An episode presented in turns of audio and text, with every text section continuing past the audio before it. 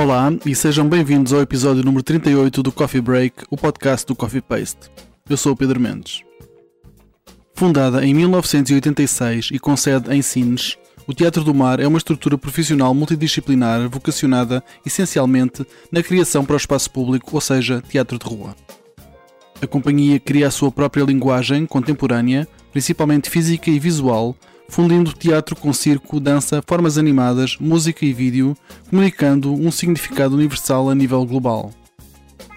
Conversei com Julieta Aurora Santos, fundadora e diretora artística do Teatro do Mar, para saber mais sobre o seu projeto. Espero que gostes. Até já. Olá a todos e bem-vindos ao Coffee Paste. A minha convidada hoje é Julieta Aurora Santos, que é fundadora e diretora artística do Teatro do Mar. Olá, boa tarde, Julieta. Muito obrigado por estares aqui a conversar connosco uns minutos. Olá, Pedro. Olá a todos. Obrigada eu. um, primeiro que tudo, uh, 2021 marca os 35 anos de atividade do Teatro do Mar. Eu pergunto-te, antes de mais, que, que balanço é possível fazer de, já desta longa caminhada que, que vocês já levam?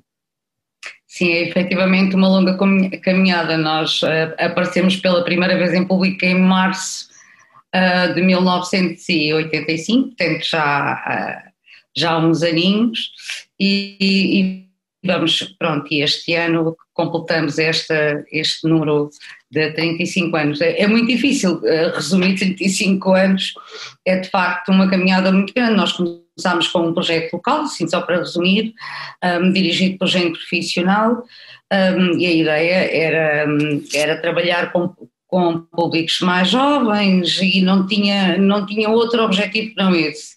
Mas o, o projeto cresceu muito rapidamente e de local passou regional, regional a nacional e profissionalizámos-nos entretanto e, e depois foi, foi todo um caminho também de saída do próprio país e, e, percorremos muitos festivais europeus até agora, estivemos na maioria dos festivais, dos festivais dos países uh, da Europa, uh, muitas vezes com honras de abertura e de encerramento, e também nos especializámos numa linguagem um, que nos permitiu, uma linguagem com um caráter universal, que nos permitiu se calhar fazer essa circulação internacional que fizemos durante tanto tempo. Uhum.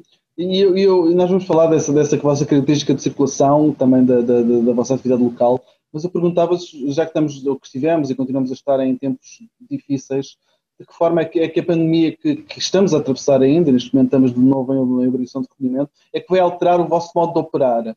Uh, ou, ou, ou, ou paralisou-vos de todo? Como é que foi este, este ano que passou? Bem, nós, nós fizemos o, o, primeiro, o primeiro período de confinamento, foi, fizemos o mais curto que nos foi possível, porque nós no dia 4 de maio já estávamos a trabalhar outra vez, uh, com regras, obviamente, mas uh, voltámos a trabalhar e felizmente que sim, porque depois no verão, em meados de agosto, eh, nós começámos a circular, obviamente, e fizemos uma circulação ainda significativa, tendo em conta o período de pandemia que estávamos a viver.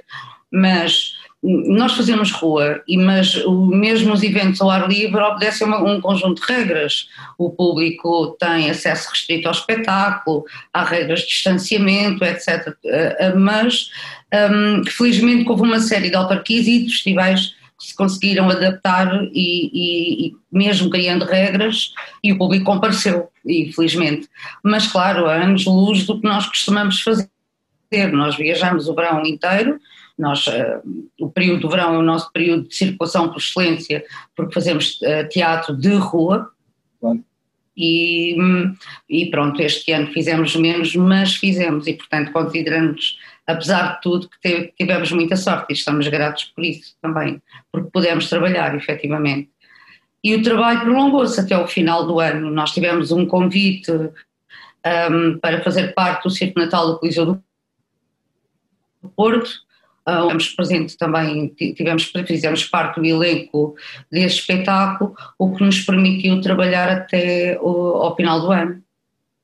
Uhum. E agora, pronto, e, e agora, atravessa, agora estamos de novo confinados e atravessando, depois de atravessarmos esta fase complicada, uh, quais é que são as temáticas que vos interessa ainda assim trabalhar em 2021? Como é que perspectivas Bem, do ano? Nós temos uma Nós obedecemos a uma, a uma, programação que já estava uh, pré-definida, porque nós fazemos parte das companhias apoiadas pela Direção-Geral das Artes, Ministério da Cultura, e portanto fizemos uma candidatura em 2019, a dois anos, que abrangia 2020 e 2021. Uhum. Obviamente nós tivemos que fazer uma adaptação um, e também alguma substituição dessa programação, tendo em conta um, estas novas regras de funcionamento. O teatro de rua um, rege também pela proximidade e muitas vezes até com, com, pelo, através do contacto direto com o público, não era o caso, mas também, mas pela proximidade sim, e obviamente que isso de alguma maneira compromete o tipo de trabalho que fazemos e quase que nos obriga a ter umas, um registro muito semelhante ao que se faz nos palcos, uh, que, que, nos distancia da plateia e, e portanto, um, há, há, toda uma nova reflexão em relação àquilo que estamos a fazer. Eu tenho esperança uh, de que 2021, apesar de estarmos confinados de novo e ser se calhar um e sentir que este, este tempo pode ser um tempo de reflexão, de trabalho, porque há muito trabalho a fazer a nível da, da dramaturgia, da, da, do planeamento, etc. E podermos uh, começar uh, a trabalhar a adaptação é relativa um, este ano e vamos tentar adaptar-nos a elas uh, da melhor maneira sem comprometer demasiado o nosso trabalho. Uhum, uhum. Vocês estão, estão sediados em Sines. Podes-nos falar um pouco da, da vossa ligação com a, com a terra e com as pessoas de, de Sines, a comunidade? Sim, nós temos um trabalho, quer dizer, para além de sermos uma, de sermos uma estrutura de criação que circula nacional e internacionalmente, temos uma relação de grande proximidade, mais uma vez esta palavra próximo, que nos é tão, um, tão cara, digamos assim, de manter esta relação com, com a nossa comunidade. Eu outro dia dizia-te, e, agora eh, esta história de que, de que me, me, orgulho bastante, que é o facto das nossas pessoas daqui se referirem ao Teatro do Mar como a nossa companhia, o nosso grupo de teatro, o nosso, esta, esta apropriação, digamos assim, para mim é um sinal evidente de que há uma relação recíproca de afeto e de partilha, até porque o trabalho que nós fazemos a nível local, para além de termos um serviço educativo que funciona o ano todo, eh, fizemos muitíssimas vezes, nem consigo eh, nomear o, número de vezes que fizemos, eh, de, de projetos com a comunidade, com o envolvimento da comunidade, uhum. a partir uh, da nossa geografia, da nossa história, da nossa memória. Um, e todo esse trabalho que tem sido desenvolvido ao longo destes mais de 30 anos, obviamente criou elos uh, muito fortes e, e, e, também por isso, de alguma maneira, continuamos aqui, sobretudo pela, pela nossa comunidade, porque é muito difícil estar fora dos grandes centros de, de opinião, digamos assim. Leva-se mais tempo um, a ganhar visibilidade e um, muito mais do que uma companhia que está em Lisboa ou que está no Porto, mas em Lisboa em primeiro lugar, portanto as, estes centros de opinião, mesmo os mídias estão muito concentrados na, na capital uhum. uh, e, um, e mesmo a comunicação social, é? na sua maioria. Portanto, eu acho que as exceções confirmam, confirmam esta regra. Parece que o nosso país se resume a uma capital e isso também de alguma maneira traduz a pequenez muitas vezes em que vivemos, porque há muito mais para além de Lisboa, uh, obviamente, é muito mais gente a fazer e a trabalhar e, e, no nosso caso temos a sorte de ter ampliado o nosso raio de ação e de presença inclusivamente para além do nosso país, não é? o que prova alguma coisa, quero dizer. Era, era isso mesmo que eu te ia perguntar, essa vossa expansão, ou seja, vocês começaram localmente, expandiram para a região, para o país e internacionalmente com os vossos trabalhos. O, o que é que significa para vocês poder mostrar o trabalho além fronteiras e pelo país inteiro? Como que não, não percebi a pergunta, não ouvi, então, o, que, o, que, é que significa uh, de uma estrutura que começou num, numa, numa, localidade, em Sines, ter expandido internacionalmente e o que é que significa ter, ter aumentado o vosso, a vossa abrangência para o país, para, para a Europa para o Brasil. Uh, qual é a importância dessa, dessa expansão e o que, é que significado é que isso tem para, para ti?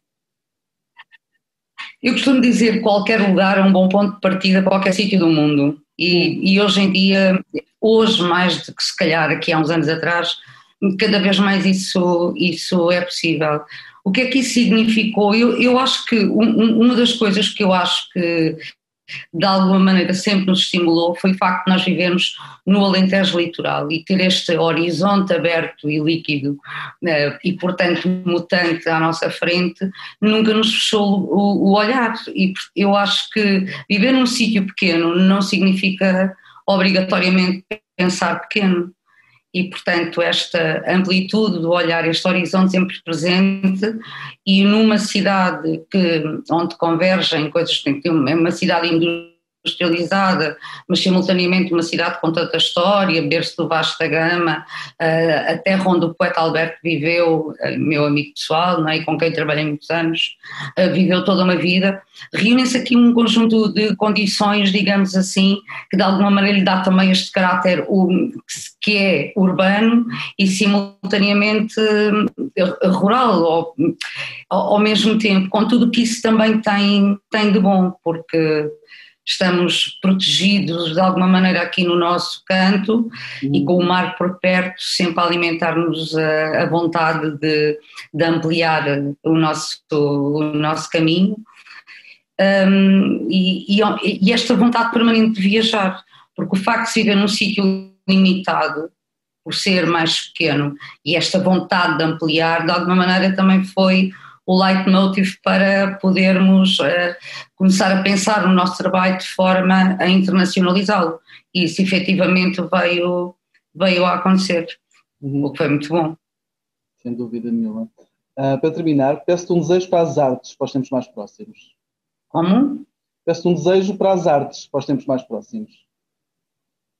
Bem, resistência, mas se eu, se, eu acho que se há setor que está habituado a este exercício da contenção e da adaptação contínua, um, é, é, o setor da cultura e das artes. E, portanto, não, não é propriamente algo que nos surpreenda, digamos assim. Já estamos, de certa maneira, calejados em relação a isso. E acho que temos um, todos uma enorme capacidade de adaptação às circunstâncias e, hum, e de resistir. Portanto, se calhar a palavra que quero deixar é esperança. Julieta, muito obrigado. Foi um gosto falar contigo estes minutos. Muito obrigada também, Pedro. Obrigada a todos. E assim chegamos ao fim da edição desta semana do Coffee Break. Podes subscrever nas principais plataformas ou na aplicação que usas para ouvir os podcasts. Se nelas pesquisares por Coffee Paste, será fácil encontrar-nos. Se gostaste deste episódio, deixa-nos lá um comentário e uma classificação. Vai ajudar-nos a chegar a mais ouvintes. Convidamos-te a visitar o nosso site em coffeepaste.com, onde podes encontrar muito mais conteúdos. Podes também encontrar as notas sobre este episódio em coffeepaste.com/cb38. coffeepaste.com/cb38. Se quiseres apoiar o nosso projeto e as suas atividades, podes fazê-lo em coffeepaste.com/apoiar. coffeepaste.com/apoiar. A música deste podcast é da autoria do DJ músico Mr. Bird. Eu sou o Pedro Mendes e falamos em breve. Fica bem.